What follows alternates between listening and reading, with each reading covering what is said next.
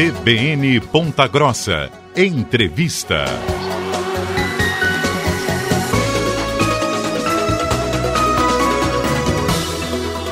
20 de outubro é lembrado o Dia Mundial e Nacional da Osteoporose, como forma de conscientizar a prevenção e tratamento dessa doença silenciosa que atinge cerca de 10 milhões de pessoas no Brasil e provoca cerca de 200 mil mortes por ano. O ortopedista do Hospital São Vicente, Dr. Márcio Cume, participa da programação. Primeiramente, destaca quais são os principais sinais que as pessoas devem estar atentas e como podem buscar a prevenção contra a osteoporose.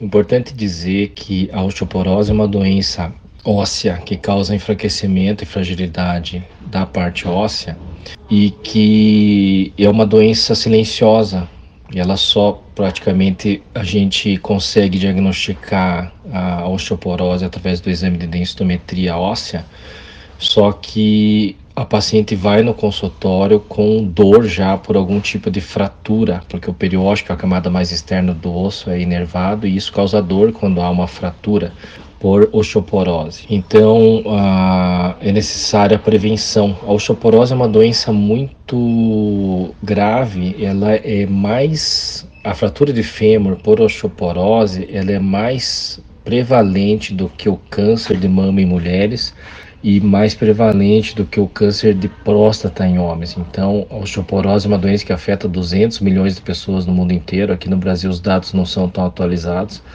mas nos últimos 20 anos, cerca de 15 a 20 milhões de brasileiros sofrem desse mesmo problema.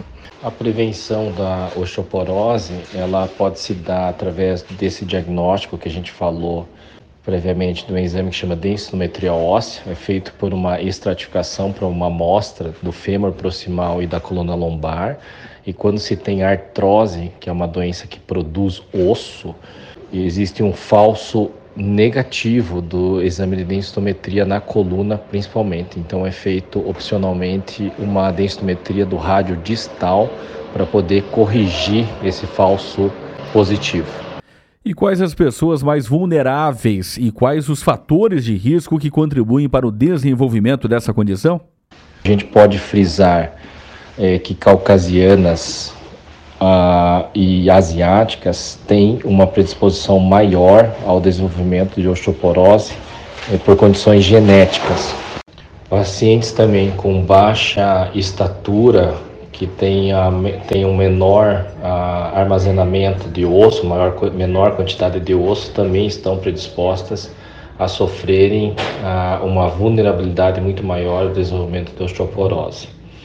Alguns fatores de riscos também, como etilismo ou tabagismo, é são conhecidos que uh, fazem um fator de perda de massa óssea uh, maior do que as pessoas que não têm esses hábitos.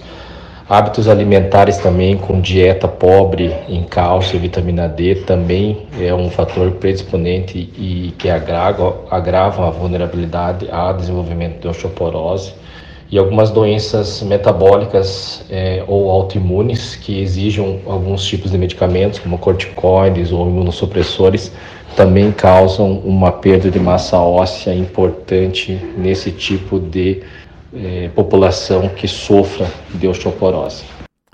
Estamos ouvindo o ortopedista do Hospital São Vicente, Dr. Márcio Cume, falando sobre osteoporose. E quais são as abordagens terapêuticas disponíveis para o tratamento e como os pacientes podem acessar o diagnóstico e tratamento adequados? São várias, né? desde mudança de hábitos a, a, de atividade física, porque pacientes com que façam exercícios físicos regulares uh, com de baixo impacto e musculação, com fortalecimento da musculatura periarticular, é, conseguem fazer um menor desenvolvimento de osteoporose. Pacientes também que, como eu falei anteriormente, têm um hábito alimentar com dieta rica em cálcio e em vitamina D também podem é, sofrer menos o avanço ou desenvolvimento da osteoporose.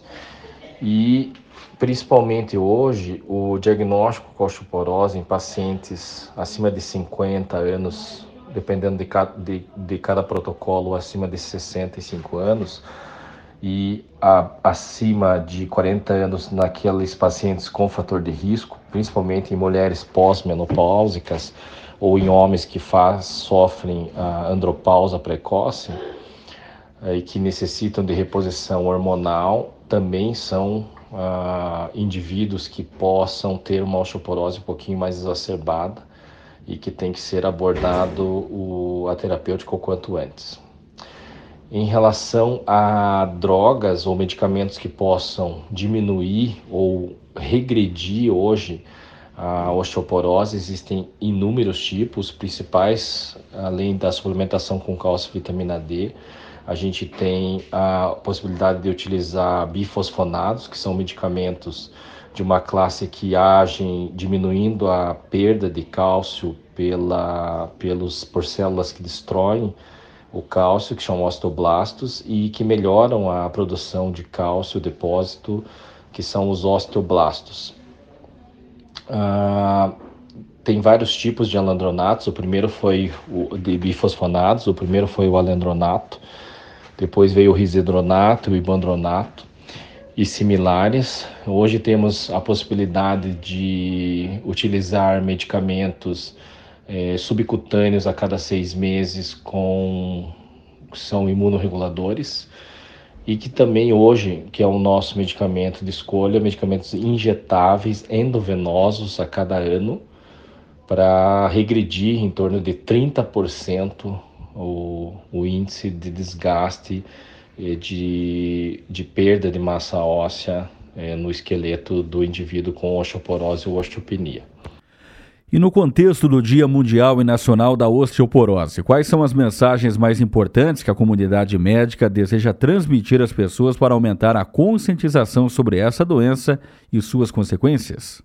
Nesse dia tão importante de combate mundial e nacional contra a osteoporose, a mensagem que a gente tem para deixar para a comunidade médica e não médica é que a osteoporose é uma doença extremamente grave que deve ser, pode ser prevenida e tratada precocemente. Então, o mais importante é que seja feito o diagnóstico por um profissional que trate efetivamente a osteoporose, geralmente ou o ginecologista, ou o reumatologista, ou o clínico, ou o cardiologista pede a densitometria de rotina. Ah, nós, como ortopedistas, que somos especialistas em cartilagem, músculo, tendão, articulação e osso, Uh, tem, temos o conhecimento e o manejo muito importante desse tipo de lesão óssea, que é a osteoporose. Então, desde que seja um médico capacitado tanto para diagnosticar quanto para tratar esse tipo de problema, independente da subespecialidade que ele tenha escolhido, isso é o mais importante, na minha opinião, para poder diagnosticar precocemente esse tipo de moléstia.